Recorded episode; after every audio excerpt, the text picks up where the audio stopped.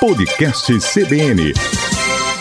Olá, Maceió. Olá, Alagoas. Está no ar mais uma edição do podcast Acontece em Alagoas.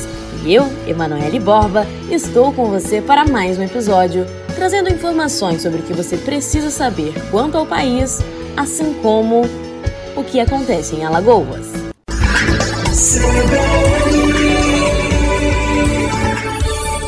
Começa hoje, vai até o dia 16 de setembro o prazo para que juízes eleitorais de cada município nomeiem os mesários e os membros das mesas receptoras de votos e de justificativas, bem como os eleitores que atuarão no apoio logístico dos locais de votação das eleições municipais 2020. As datas foram alteradas com a emenda constitucional número 107/2020, que em razão da pandemia adiou o pleito para 15 e 29 de novembro.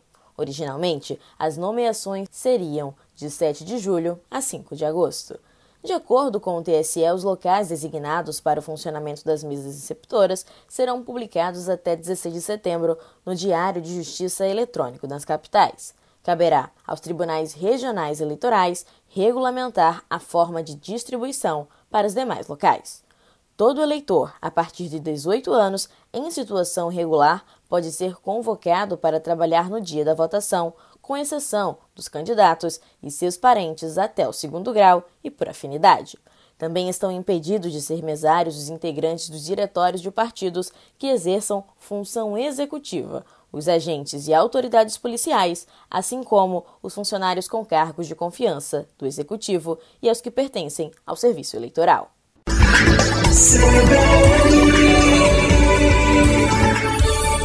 O presidente Jair Bolsonaro sancionou a lei que desobriga creches, escolas e instituições de ensino superior a cumprir em 2020 o um mínimo de dias letivos previsto em lei.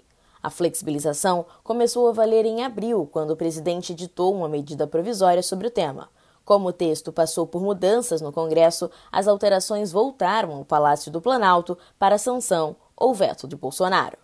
A regra tradicional estabelecia na Lei das Diretrizes de Base da Educação que previa um mínimo de 200 dias letivos para toda a educação básica, ensino infantil, fundamental e médio, além das instituições de ensino superior. A medida provisória, agora convertida em lei, estabelece que esse número poderá ser flexibilizado em 2020, mas do ensino fundamental em diante a carga horária mínima terá que ser cumprida, mesmo que parte dos dias letivos sejam compensados em 2021. As diretrizes para o retorno das aulas e redistribuição da carga horária deverão ser definidas pelo Conselho Nacional de Educação. Por fim, os estabelecimentos de educação infantil ficam dispensados da obrigatoriedade do mínimo de dias de trabalho educacional e do cumprimento da carga horária mínima anual, e não há necessidade de compensar as horas perdidas nos anos seguintes. Enquanto as escolas de ensino fundamental e médio ficam dispensadas da obrigatoriedade de cumprirem o mínimo de dias letivos, desde que seja cumprida a carga horária mínima anual de 800 horas estabelecida em lei. Essa carga horária poderá ser compensada em 2021, mesmo se o aluno estiver cursando a série ou o ano escolar seguinte.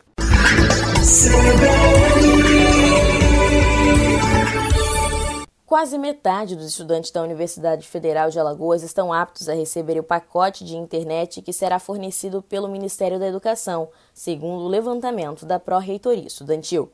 A proposta de ensino remoto da universidade deve ser apresentada ao Conselho Universitário na próxima segunda-feira.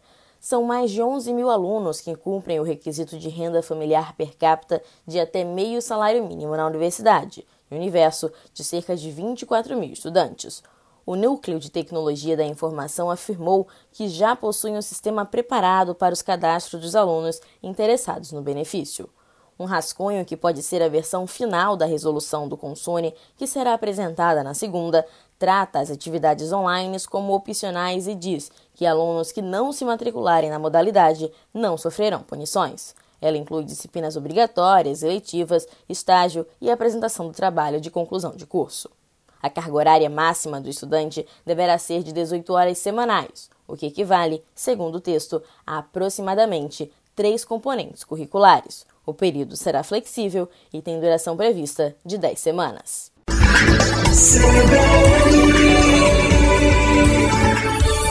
A Federação Nacional dos Trabalhadores em Empresas dos Correios e similares informou que a greve da categoria teve adesão de 70% dos trabalhadores em todo o país. Os funcionários da estatal decidiram cruzar os braços desde a segunda-feira e ainda não há prazo para o fim da greve. Já os Correios informaram que 83% dos funcionários trabalharam normalmente na manhã da terça-feira, conforme um balanço realizado pela companhia. De acordo com a federação, os grevistas são contra a privatização da estatal, reclamam do que chamam de agência de negligência dos trabalhadores na pandemia e pedem que os direitos trabalhistas sejam garantidos.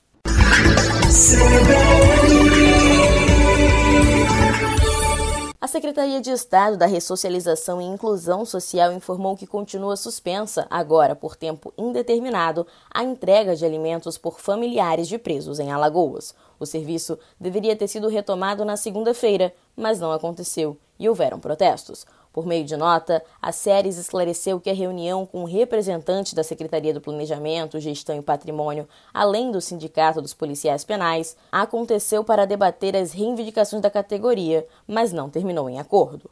Por isso, até que seja possível a retomada das rotinas carcerárias, a assistência aos presos vai ser reforçada para garantir a comunicação entre eles e seus familiares.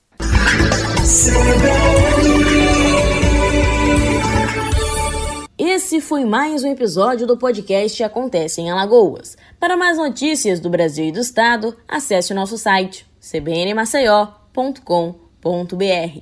Se você tem dúvidas ou sugestões, você também pode interagir conosco pelas redes sociais.